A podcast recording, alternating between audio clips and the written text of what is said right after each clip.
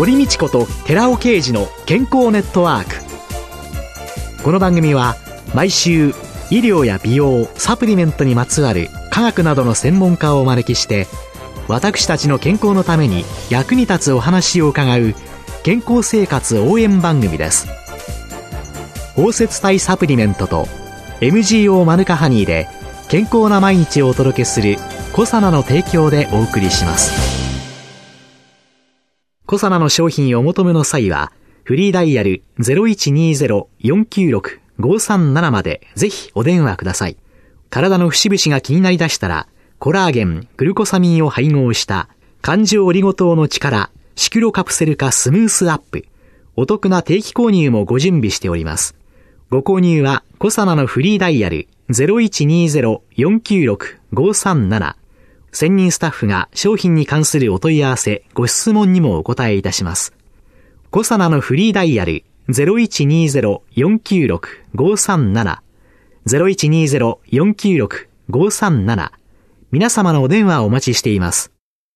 こんにちは、堀道子です。今月は管理栄養士の篠原エリカさんをゲストに迎えて正しい生活習慣と生活習慣病の予防と題してお送りします。まず、ね、管理栄養士さんでいらっしゃいますから、一番最初に食事の習慣というのでね、はい、正しい食習慣っていうのは何でしょうかね？はい。バランスのいいお食事というのが一番です。栄養のバランスがもちろん一番なんですが、食べる時間のバランスということも大切かなというふうに考えています。バランスの中には栄養だけじゃなくて、はい、食べる時間のバランス。はい。栄養のバランスを考えるとともに、食事時間についても合わせて考えていくことは大切だなというふうに思っています。夕食は夜中の12時とかね、1時なんてね、とんでもない時間に食べてることがあるんですけれどもね、はい、そういう人が気をつけたいポイントっていうのはありますか、はい、どうしてもあの夜遅くにいただかなければいけないという場合は、例えば5時か6時ぐらいに一度軽くおにぎりを一つでも二つでも召し上がっていただいて、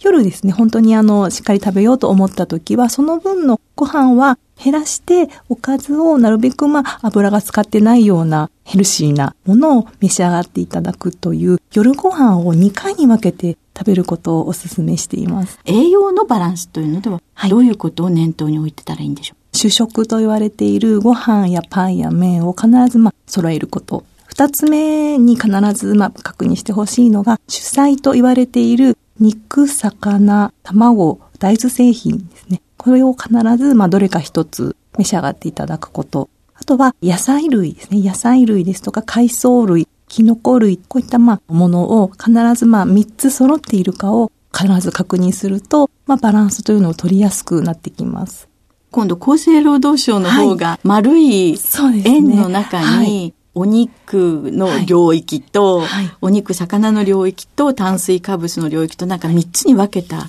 図を、はい、そうですね。お弁当に何かシールを貼シールを貼るって。そうですね。で、その3つのシールが揃うとバランスが取れるよというシールですので、そういったものも活用すると、あの、バランス取りやすくなるのかなと思います。で、よくあの最近、低炭水化物ダイエットとかね、はい、あというので、そのご飯、麺、パンとかがね、このあたりがもうすべて悪者の権下のように言われてますけれども、はい、これが一番最初に揃ってるかって今日、島原さん教えていただいたんですけども、はい、その今の主流になってるその考え方とはどう考えたらいいですか、はい。やはり厚生労働省が発表している日本人の食事摂取基準というのがありまして、その中で、やはりエネルギーのバランスをとっていくことが大切ということが謳われています。で、炭水化物というのが、1日とっているエネルギーの50%から65%は炭水化物からエネルギーをとっているのが生活習慣病の予防のためにも望ましいですということを言っていますので、やはり1日のうちの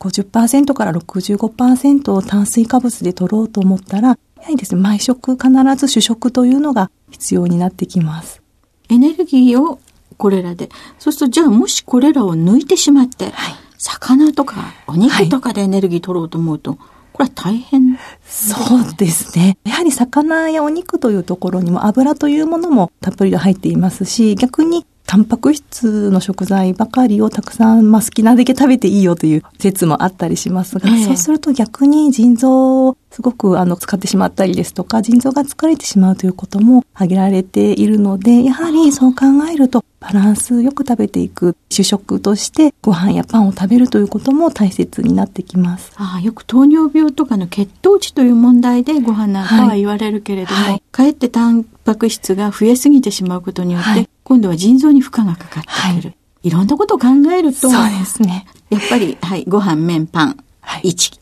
はい、交互な。そして肉、魚、卵、系統、はい、あるいはお豆さんですかね。はい、っていうのと、キノコとかお野菜をちゃんと取るっていうのがバランスの良い食事。そうですね。その他に今度は運動習慣の中でのポイントっていうのはどういうことを気をつけたらよろしいでしょう？か、はい、もちろん積極的にまあ走ったりですとかテニスをしたりですとか、まあ、そういった運動をすることももちろんいいんですけれどもまずは生活の活動の中で日常生活の中でなるべく活動量が増やす工夫というのをしていくことで、塵も積もればではないですけれども、なるべく体を動かす選択というのをしていくことが大切なのではないかなと思います。例えば駅では階段を使ってみるですとか、少しあの歩いてる歩数が少なかったら遠回りをして帰ってみるですとか、ちょっとめんどくさいけれどもめんどくさい方を選択する方が運動量というところにつながってくるのではないかというふうに考えています。いやね、私、このラジオでね、はい、いろいろなことを教えていただいて、はい、なかなか実行ができなくてですね、はい、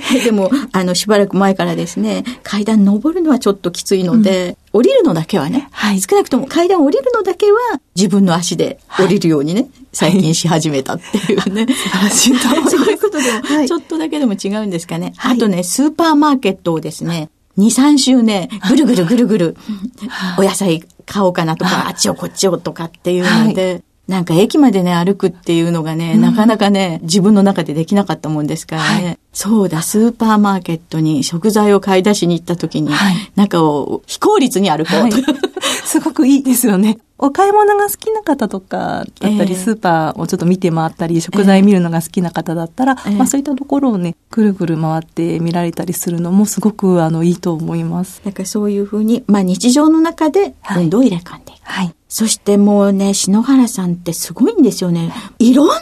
イセンスを持ってらっしゃるんですよね。はい、その睡眠改善インストラクターなんていうんで、じゃあ、あの、その睡眠習慣のポイントっていうのは、はい、はい。やはりなかなか眠れない方とか、あと睡眠時間がたくさん取れない方という方を結構あの栄養相談していると見てきているんですが、あの睡眠のいい習慣をつけるために、あいいなと思ったのは、毎日決まった時間に寝ることっていうのがすごくいいのが、うん、なかなか難しいとは思うんですけど、えー、決まった時間に眠るという習慣がつけられるといいのかなと思います。うんうんで、そうすることで、眠りのホルモンのメラトニンっていうのが眠る時間の、まあ、1時間ぐらい前から分泌しだすので、これは、あの、いつもこう規則的に眠る時間が一緒でないと、なかなか上手に分泌できないので、できれば同じ時間に、あの、毎日寝る工夫ができるといいなと思っています。睡眠もバランス、はい、ということなんでしょうかね、はい。はい、特にね普通の日っていうんですかね、ウィークでお仕事なさってる人なんていうのはウィークではね、まあ、ある程度毎日決まった時間にっていうこともね、うん、でもなんか明日休みだって思うとね、みんなすごく遅くまで起きてらっしゃってそして朝寝坊してなんていう。わかります。そういうのもやっぱりリズムが乱れちゃうということになるんでしょうかね。ね私もすごく、あの、よくわかるんですけれども、その気持ちが。それを習慣にしないで、また次の日からすぐに戻していく。まあ、食事と同じなんですけど、そういうことができると、たまに乱れることがあって、もうすぐにまあ直せることができるのであれば、いいのかなというふうに考えています。睡眠のリズムをきちんととっていく。決まった時間に眠る、はい、これは決まった時間にも起きましょうということにもなるんでしょうね。そうですね。できれば決まった時間に、寝て決まった時間に起きれるのが、まあ理想的ですけれども、なかなかまあ、お仕事されている方って難しいのかなというふうには、うん、それ私も自らも体験でそういうふうに感じていますが、そういった心がけをぜひしていただきたいなと思います。こういうその生活習慣っていうんですかね、はい、食事や運動や睡眠というようなことを、まあ皆さんに気をつけていただくっていうことの中で、篠原さんが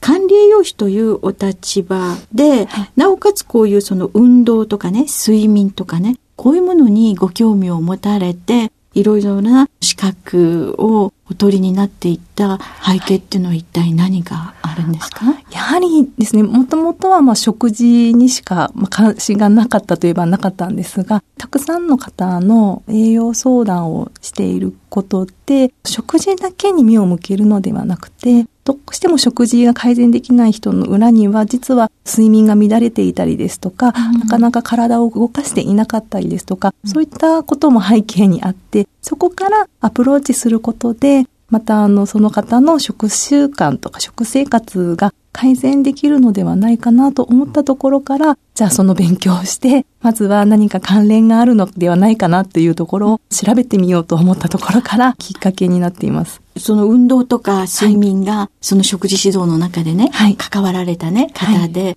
どんな方が例えばおいでになりました。やっぱり睡眠で言うと夜勤をされている方というのが結構栄養相談に来られることが多かったんで、もうそういった方は食事がどうしてももうどうにもならないと言って、うん、食事は改善できる余地がないことを、まあ、ご自身でおっしゃっていて、うん、まあ、そういった方に無理やり改善してもらうというよりは、じゃあちょっと辛そうにしているのが睡眠の状況だったので、そこから睡眠が上手に取れるようになると、食事に対しても変わってくるかな、体調も変わってくるかなというところがきっかけだったんですけど、うん、やっぱり睡眠がだんだん上手に取れるようになってくると、まあ、食欲も出てきたりですとか、少しずつ食行動にも変化が見れるなということをそこから感じました。みんなその生態のリズムですもんね。はい、でも、方やそれ以外に飲酒や喫煙、はい飲酒に関しては、おそらく、まあ、仕事上の付き合いである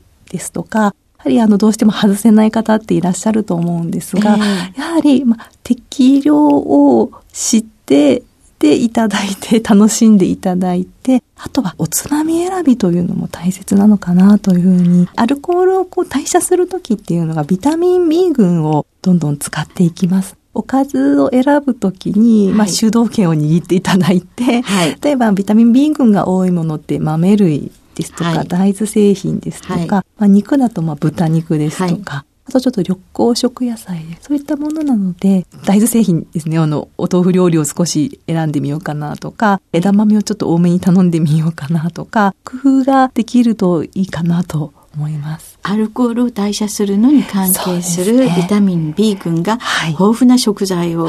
頭に入れていく、はい、なかなか難しいとは思うんですけれども。でも考えたら何も考えてないけど、まずは枝豆って頼みますね、うん、はい。そう思います。冷ややっこに、はい、とりあえずの枝豆、お豆腐っていうのは、えー、案外理にかなってるそうですね。体も欲しているのかなとも思ったりするんですけど、あとはまあ仕事がない日は休館日を設けるですとか、えー、そんな工夫もしていただけるとよろしいかと思います。まあ、喫煙はね、はい、できれば禁煙していただいた方がよろしいかなと思うんですけれども、ただ禁煙したいなと思ってても、やっぱりあれは医師ではなくって、あの中毒症状なので、そういうふうに気持ちがあったら病院にかかって禁煙外来というのが今保険でも受けられますので、そういったところでその中毒症状を取り除いていただけたら、まあいいのかなって、一人で我慢強いとか我慢比べのものでもないので、そういうふうに思わずに病院に赴いていただきたいなと思います。薬局、ドラッグストアなどでもね、はい、ニコチンのガムや調布剤なんかもね、はい、販売しておりますので、ちょっと病院に行くのは敷居が高いっていうような方は、はい、ドラッグストア薬局でもご相談いただけたらと思います。はい、今週のゲストは管理栄養士の篠原恵里香さんでした。来週もよろしくお願いします。よろしくお願いいたします。続いて、寺尾刑事の研究者コラムのコーナーです。お話は小佐奈社長で神戸大学医学部客員教授の寺尾啓二さんです。こんにちは、寺尾啓二です。今週はアルファリポ酸の低血糖症の発症原因の解明、ラセミ体に含まれる S 体というタイトルでお話しさせていただきます。アルファリポ酸、皆さんご存知でしょうか？コエンザム Q10 と同じように医薬品から食品区分に降りてきたエネルギー産生のためにも非常に重要なサプリメントなんですけども、このアルファリポ酸のサプリメントを摂取した際に低血糖症を起こすことが稀に見られるっていうことから問題となっています。厚生労働省からもこの問題に対して低血糖症の症状が見られた時にはすぐに服用をやめるようにと通達もありました。まずは現在原因と考えられているその血糖症の起こる機構についてお話ししておきます。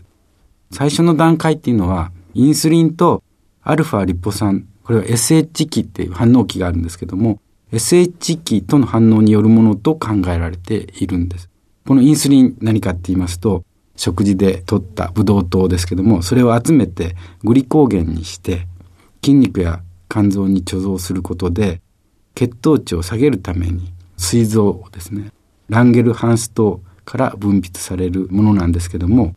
タンパクの2本の差がありまして、これが絡み合った構造をとっているわけです。このインスリンの2本の差とアルファリポ酸が反応するということが考えられているわけなんですけども、アルファリポ酸の SH 期、この反応期が鎖、つまりインスリンの結合部を切断すると、2本に分離した鎖の一部は HLA 遺伝子を持つ特定の白血球の型がありまして、その白血球と結びつきやすくなるわけです。結びつくと異物、抗原ですね、として認識されまして、その抗体が作り出されてくるわけです。その抗体は血中で正常なインスリンと結合し、インスリンの働きを抑えてしまいます。そこで膵臓は血糖値を正常に保つために、また新たにインスリンを分泌すると。そうすると、その一方で抗体との結合は緩いために、その結果、大量のインスリンが出てきてしまう。結果、低血糖になると考えられているわけです。この HLA 遺伝子と呼ばれる白血球の方は東アジアに特徴的なのです。特に日本人の場合、この型を持つ人は約8%いますが、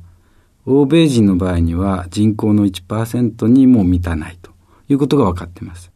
つまり、アルファリポ酸による低血糖の問題は日本人の問題と言えるわけです。他にも SH 期を持つ医薬品やサプリメントで発症が確認されています。よって確かに SH 期がインスリンの2本の鎖の結合部を切断して2本の鎖が分離されることが原因と考えられるわけです。しかしながら、アルファリポ酸はもともと生体内で生産されているものですので、この白血球の型を持つ全ての人は低血糖症になる危険性があるということになるわけですけども、不思議だと思いませんか？日本人の8%は生まれた時から低血糖症になる危険性がある。これについて少し私どもで検討した結果がありますので次回はそれを紹介させていただきます。お話は小佐奈社長で神戸大学医学部客員教授の寺尾啓二さんでした。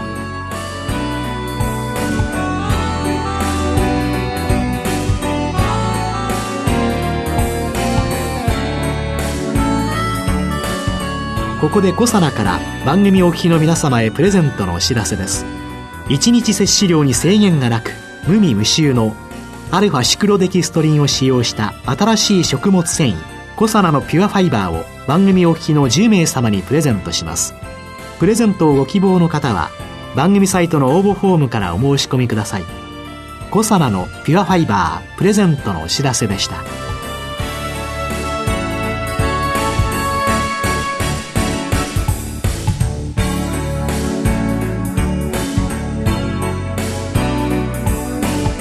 堀道子と寺尾啓二の健康ネットワーク。